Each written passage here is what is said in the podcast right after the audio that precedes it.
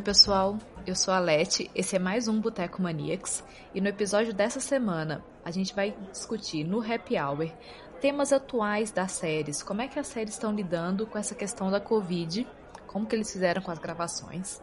Em seguida, no nosso garçom, a gente vai falar sobre The Circle e ainda temos o perfil com o Bruno e além de tudo, temos drink da casa e a saideira. Puxa uma cadeira e vem ouvir com a gente. Boteco Maníacos. Para dividir uma mesa hoje comigo, estão aqui no Happy Hour o Bruno. Oi, gente. E a Lari. Oiê. Happy Hour. Bom, galera, vamos pensar então aí principal acontecimento do do século. Se você não está vivendo em outro planeta, você está vivendo a Covid. Se você está vivendo no Brasil, você está vivendo a Covid várias vezes. Vamos pensar um pouquinho disso no mundo do entretenimento, então. Porque a gente sabe que com a pandemia muita coisa mudou.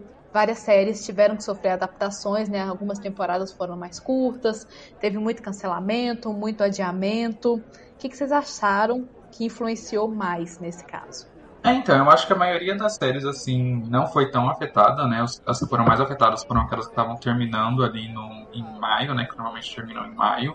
E tiveram alguns últimos episódios simplesmente cortados, então teve algumas séries que tiveram um final meio tipo, ué, foi assim que acabou a temporada. Não, não dava aquela emoção, aquela é, aquela sensação de realmente ser o último episódio, que tinha algum grande acontecimento. E foi num período assim que todo mundo achava que a pandemia ia durar dois meses e tudo bem. Então todo mundo achava que quando as séries voltassem para as próximas temporadas ia estar tá tudo bem, ia ser normal. Só que não foi isso que aconteceu, né? Eu acho que eles, os, os produtores, atores, enfim, todo mundo envolvido aí na gravação das séries tiveram que adaptar como eles iam fazer tanto em roteiro quanto na parte prática mesmo de gravar as cenas, né? E aí a gente teve assim vários é, rumos, né, que algumas séries seguiram. Umas colocaram a Covid no meio da trama, outras decidiram não colocar. Umas colocaram algumas informações certas, outras colocaram algumas informações erradas.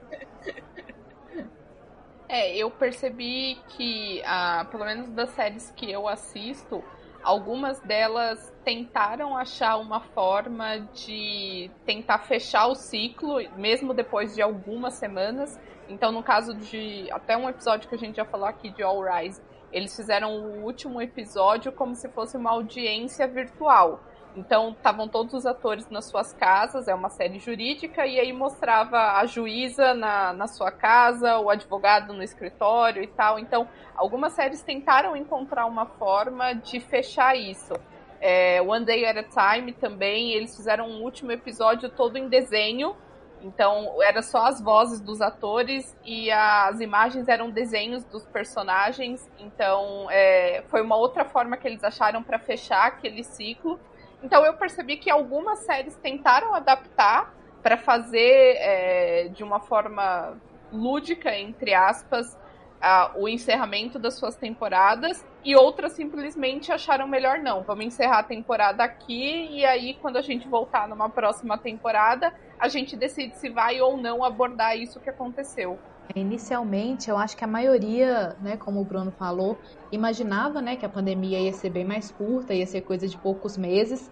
Então, os produtores em geral encerraram as séries antes do previsto, né, cortaram os últimos episódios e pensaram, ah, a gente joga essa história para a temporada seguinte, imaginando que logo ia poder recomeçar as gravações. E a gente viu que não foi bem isso, né, que aconteceu e realmente eles tiveram que pensar novos modos como a Lari falou, essa questão de outros tipos de gravação. Algumas outras séries eu vi que eles tentaram gravar de casa mesmo, os atores fazendo igual a gente está aqui, né? Numa reunião online, com as câmerazinhas mesmo, trazendo a temática da Covid para dentro do seriado. Inicialmente com essa ideia de ser um episódio, dois, talvez, nessa ideia. E aí eu acho que quando eles caíram na real de que eles iam precisar realmente pensar numa nova forma, uma coisa que perdurasse, que realmente fosse possível gravar uma temporada inteira.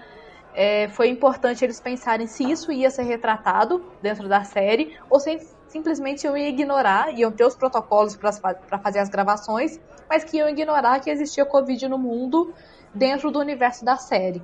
Mas eu queria perguntar para vocês, nas séries que existe pandemia, o que que irrita mais? Porque no meu caso, o que mais irrita é as pessoas utilizando a máscara de jeito errado, é as pessoas fingindo protocolos que não funcionam.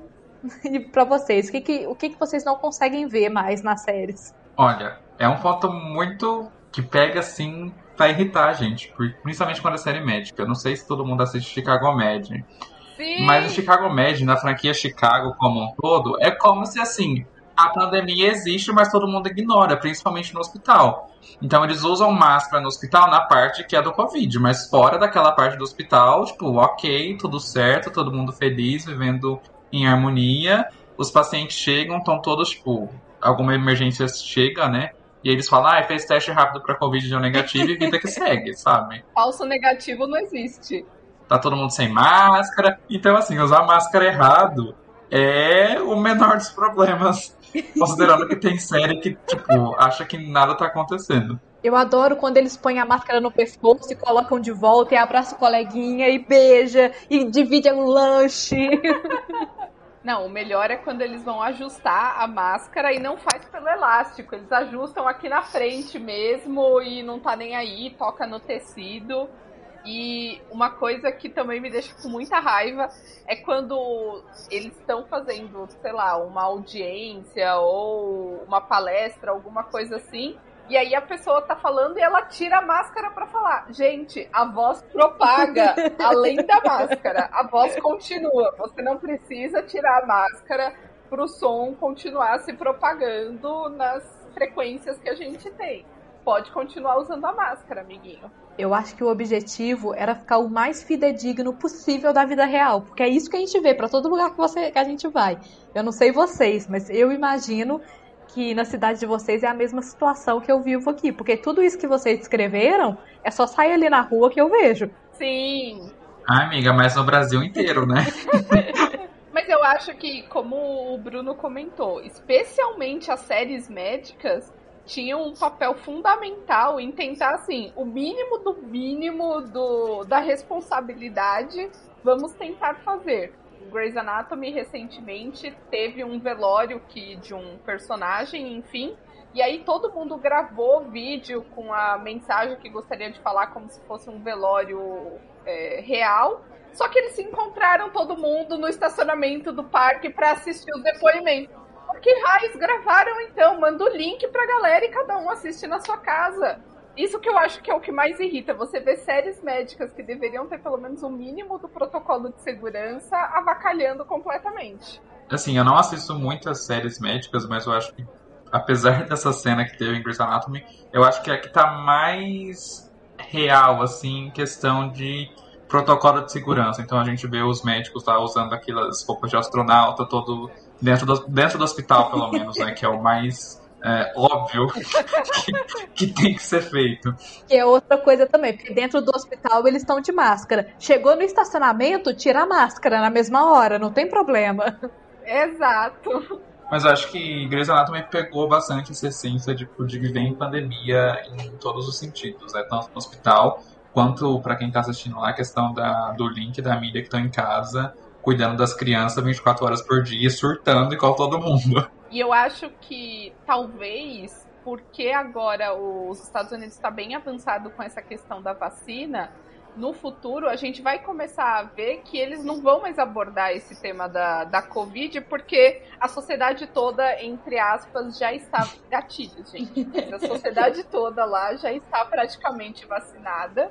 Então, eles vão voltar a gravar séries como se fosse uma realidade que não existisse mais. Pronto, a gente viveu isso, não vive mais e vida que segue. Até porque ficou uma coisa muito maçante, né? Vai cansando, sabe? A gente sabe que aquilo existe, mas chega um ponto que, tipo, depois de, sei lá, meia temporada, 11 episódios, sempre mostrando a mesma coisa, chega um ponto que fica saturado para quem tá assistindo e também para quem tá escrevendo, porque os roteiristas não conseguem mais inovar a questão de como abordar a pandemia e etc. Tipo, igual a gente, a gente tá surtado com a pandemia, não tem mais nada de novo acontecendo na vida de ninguém. Não tem como fazer uma série se nada acontece na vida das pessoas, sabe? Inclusive, é muito difícil fazer um podcast quando não acontece nada na nossa vida também. Mas essa questão da vacina que a Lari comentou, eu achei muito engraçado porque, falando de Chicago Med de novo, tem uma cena que aparece, né, os médicos é, tomando a vacina e, tipo, Pronto, tá todo mundo vacinado.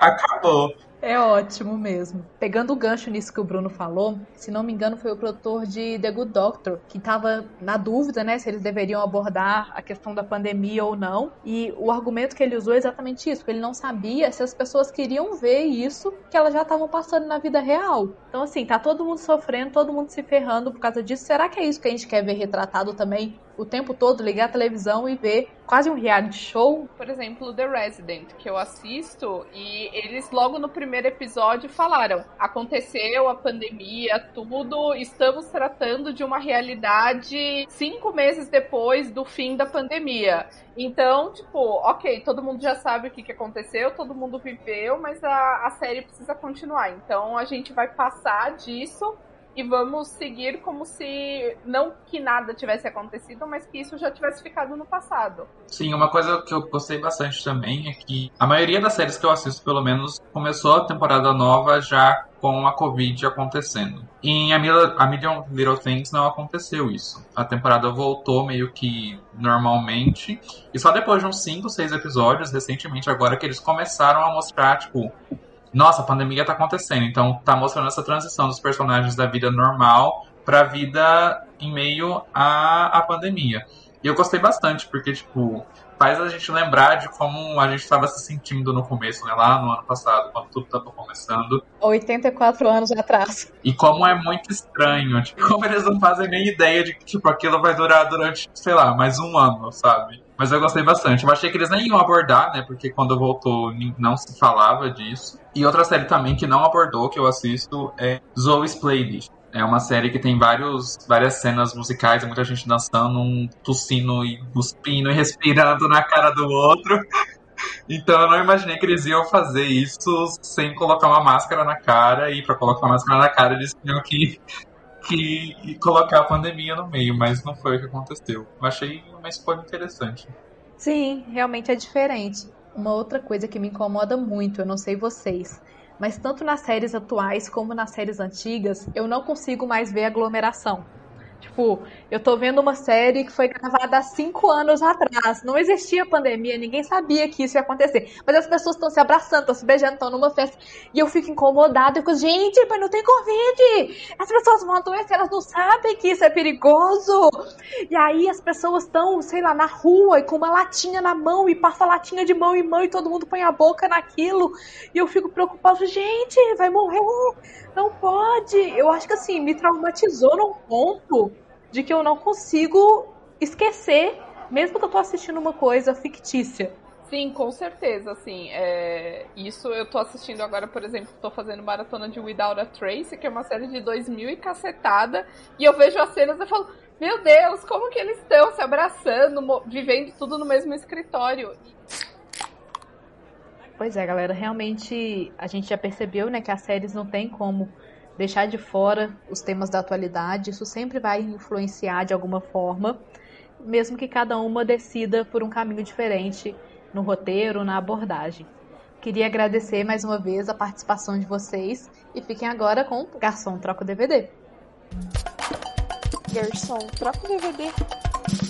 Então, continuando no nosso boteco, eu sou o Frank e para falar sobre The Circle está aqui comigo a Ana Lu. Oi, gente. O The Circle é um reality da Netflix que voltou agora com novos episódios para a segunda temporada da edição dos Estados Unidos. A gente resolveu incluir esse assunto na nossa pauta porque é algo que está bombando. Eu pessoalmente gosto muito e a Ana luta aqui comigo porque também é uma The Circler. Eu adoro, me acabo de rir. Pois é, tudo. Então, para quem não sabe, o The Circle ele é um reality da Netflix. Acho que ela é bem Illuminati mesmo e tá na nova ordem mundial, porque quando ela gravou a primeira temporada, eles foram gravados antes da pandemia e é um reality que se adequa muito à pandemia, porque o conceito básico são pessoas presas em apartamentos, só a pessoa, e basicamente funciona no quesito de ranking. É como uma grande rede social humana, onde as pessoas se avaliam entre si, e aí você tem um sistema de influência, e aí os influencers vão decidir quem continua. Mas e aí, Ana Lu, o que, é que você mais gosta sobre o The Circle? Só comentando o que você falou, é, realmente eu não tinha nem pensado nisso da, da pandemia e tal, mas foi realmente uma sacada muito, muito genial, mesmo sem saber da pandemia, porque combinou muito, né? É, realmente a gente tá vivendo exatamente isso. Eu adoro The Circle. Principalmente porque me lembra muito a minha época de fake no Orkut. Eu acabei não explicando no começo, você pode entrar no The Circle como você próprio, sua personalidade, você mesmo, ou como um fake, não tem nenhum problema. Você pode inventar uma pessoa. Geralmente as pessoas utilizam foto de amigos ou então uma pessoa famosa. Inclusive, uma das coisas que eu critico, entre aspas, os personagens os, participantes do The Circle, é que eles ficam nessa noia de querer saber quem é real e quem não é, quando na verdade você só tem que gostar ou não da pessoa. Eu acho que essa procura pelos fakes é bem idiota, porque realmente, velho, não é para você saber quem é o fake. O jogo não é para você descobrir quem é fake e quem é real. É para você conhecer personalidades e saber quem tá lá e, e, se divertir. E é isso. E formar amizades, né? Exato. Pois é, eu notei muito isso na primeira temporada de todas as versões. Atualmente o The Circle tem uma versão dos Estados Unidos, uma versão da França e uma versão brasileira. Na opinião das pessoas, a dos Estados Unidos é a menos, é a menos é, legal, é a mais fraca. Eu concordo, se eu fosse ranquear, eu colocaria a da França em primeiro, a do Brasil em segundo e a dos Estados Unidos em terceiro.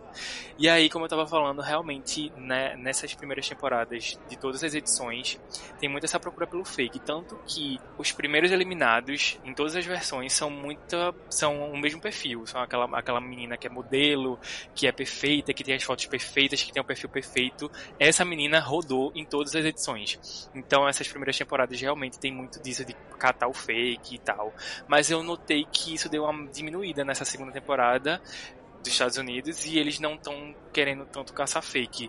E também uma coisa nova que eu percebi é que eles estão muito mais estratégicos. Na primeira temporada é tipo assim, tô vendo como é que funciona, como é que é esse jogo, vou tentar fazer uma amizade. Eu não via muito um pensamento estratégico e agora eu tô vendo realmente muito mais um pensamento estratégico. Eu também senti um bem, bastante hype assistindo. Eu assisti também, o primeiro foi o brasileiro. Mas quando eu fui assistir o dos Estados Unidos, eu senti que era tudo muito igual. E eu nem tive vontade de continuar. As dinâmicas eram iguais, as brincadeiras eram iguais, as pessoas pareciam muito umas com as outras. Eu acho que realmente eles pegaram um modelo e fizeram exatamente igual no Brasil. No Brasil as pessoas para mim eram muito mais carismáticas, né, brasileiro. Mas eu senti muito que era tudo muito igual, então eu não senti realmente vontade de assistir. A França assistiu alguns episódios também, e aí eu comecei a ver esse também e eu também senti essa diferença de que as pessoas realmente não estão procurando buscar o fake. E eu gostei muito disso e eu gostei muito das personalidades que entrou. Eu acho que nessa segunda temporada dos Estados Unidos eles perceberam realmente que não dava para colocar uma foto tão artificial. E como tinha isso de caçar os fakes, de você realmente querer tirar os fakes, eliminar primeiro eles, as pessoas pareciam realmente modelo, foram as primeiras que saíram. Então, nessa segunda temporada eles começaram a botar umas fotos mais naturais, que não dessem para perceber que eram fake. Mas eu também achei que na segunda temporada tem bem mais fake do que na primeira. Eu não sei exatamente, mas eu fiquei com essa impressão também. Mas, é, já que você tocou nesse assunto dos fakes, eu sinceramente amo todos. Queria muito que o da França ganhasse. Enfim, inclusive, é, te perguntando agora quem são os seus participantes favoritos. O personagem preferido no Brasil foi o do Maresk, perfeito. É, mas os gêmeos que fizeram fake, que eles também foram muito geniais. Eu achei uma sacada maravilhosa. Colocar duas pessoas acho que foi um pouco desleal, porque duas cabeças pensam melhor que uma, né? Mas eu achei eles maravilhosos, me acabava de rir e adorava eles. Então, eu amava muito do Maresk, eu amava muito os Gêmeos e amava, amava quem ganhou também, que é a Marina. É, tinha muito cara de winner e no final ela conseguiu ganhar, foi tudo. Dos Estados Unidos, minha favorita era a Sammy, infelizmente não ganhou. Mudando de assunto, falando assim, para quem não conhece, para quem não assiste uh, o The Circle parece um reality show entediante, né? Porque você coloca pessoas presas em casas individuais, a pessoa tá ali sem contato nenhum. O único contato que ela tem é com o sistema do The Circle, o sistema que conecta ele com as outras pessoas. Ela não tem acesso a outra pessoa, ela não sabe se a outra pessoa é quem ela tá falando que ela é. Eles só podem conversar por chat. Então, é, a priori, você olha e pensa: ah, eu não vou assistir esse, essa, esse reality porque parece ser muito entediante. Mas não é tão entediante, tem muita coisa acontecendo, é muito interessante, muito estratégico e você fica muito preso no, nos episódios. Tem episódio de 50 minutos, de uma hora e não é entediante. Você acha isso também, Ana Lu? Eu acho. E é, eu acho que o melhor do The Circle é que é um reality show muito diferente. É um reality show que as pessoas realmente estão separadas. E eu acho que a maioria dos reality shows, eles se baseiam na pegação, né? No, no contato físico. Pois é. Então, é muito diferente, é muito legal você olhar pra um reality que não, não tem isso. Mesmo que tenha o flerte, sempre vai ter, né? É só pela internet. Então eu acho isso maravilhoso. Gosto muito. E realmente é um reality que, assim, você vê, são várias pessoas conversando na internet, né? E é o que a gente está acostumado todos os dias. Mas não, não é nem um pouco entediante. Quem já viveu fake, quem já teve fake, sabe que é uma, uma coisa legal de você viver. Muito legal. Vou aqui enganar essa pessoa rapidinho, mundinho Orkut em festa, né? não enganava ninguém, todo mundo sabia quem era fake.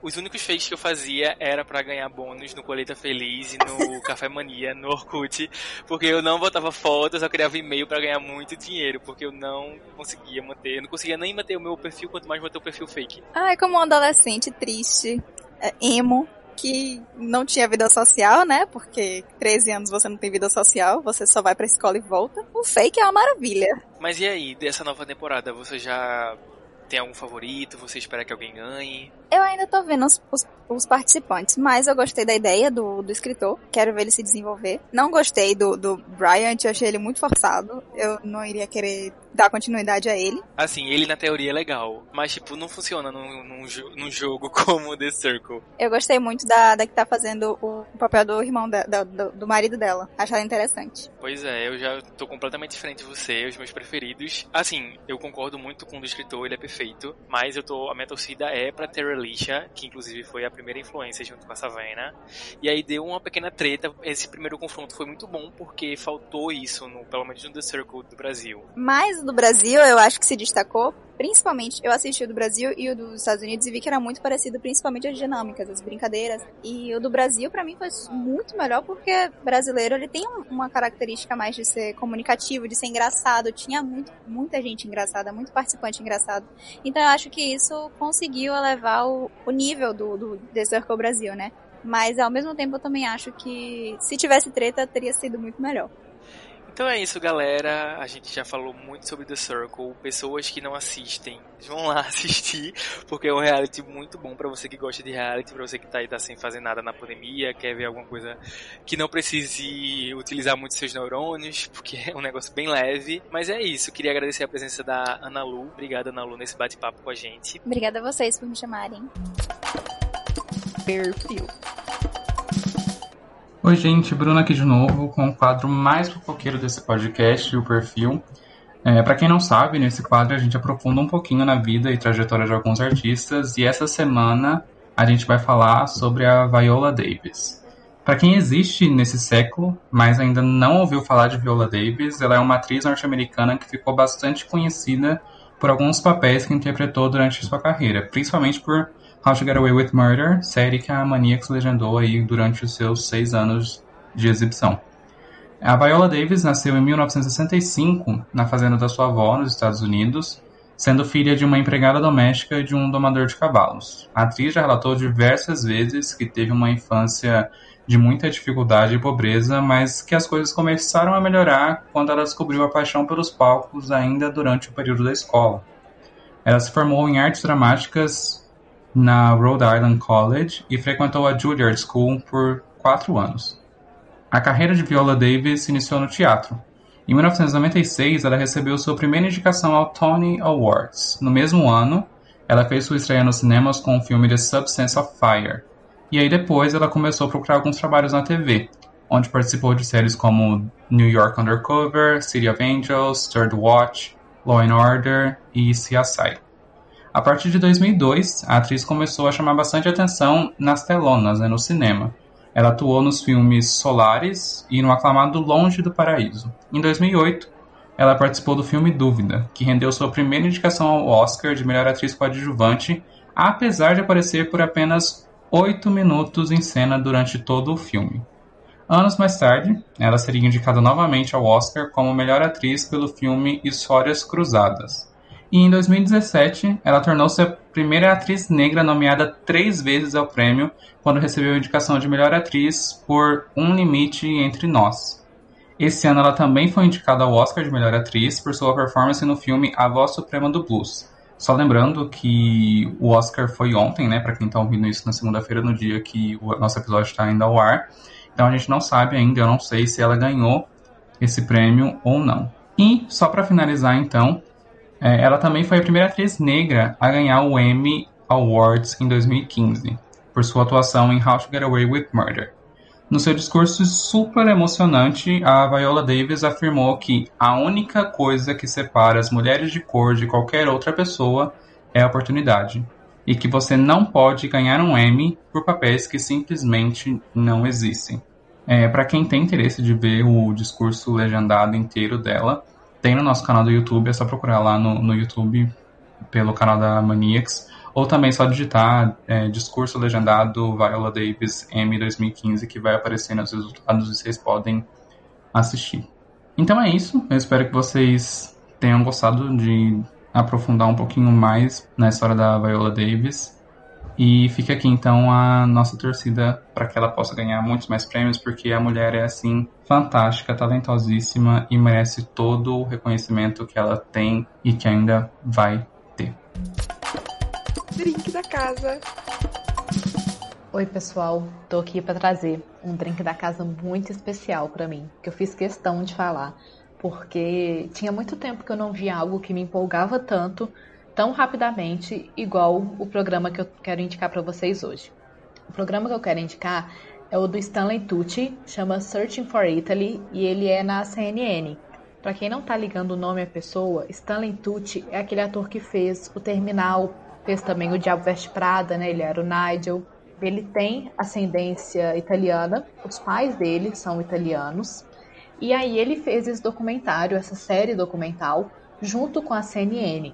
São seis episódios em que ele explora as diferentes regiões da Itália. Ele começa em Nápoles e termina na Sicília. Os episódios são fantásticos, são de 40 minutos aproximadamente, mas você fica encantado e apaixonado. Eu não sei se é porque eu sou apaixonada pela Itália, sou doida para visitar, mas os episódios são lindos, a fotografia é maravilhosa.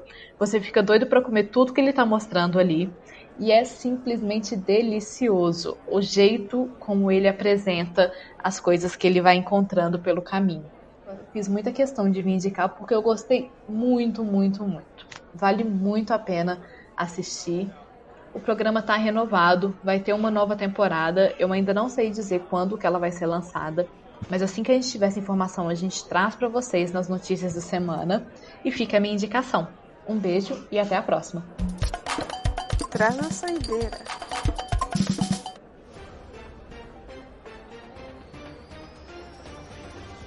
Focus Features confirma Downtown Abbey 2, segundo filme derivado da série.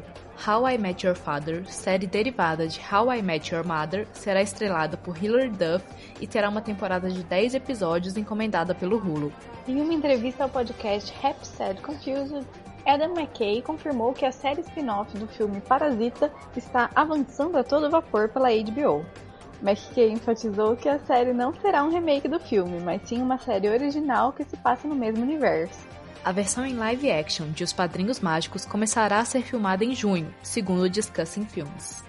Helen McCrory, de Peaky Blinders e Harry Potter, faleceu aos 52 anos após uma longa batalha contra um câncer. Dom, a nova série brasileira da Amazon Prime Video, chega na plataforma em 4 de junho.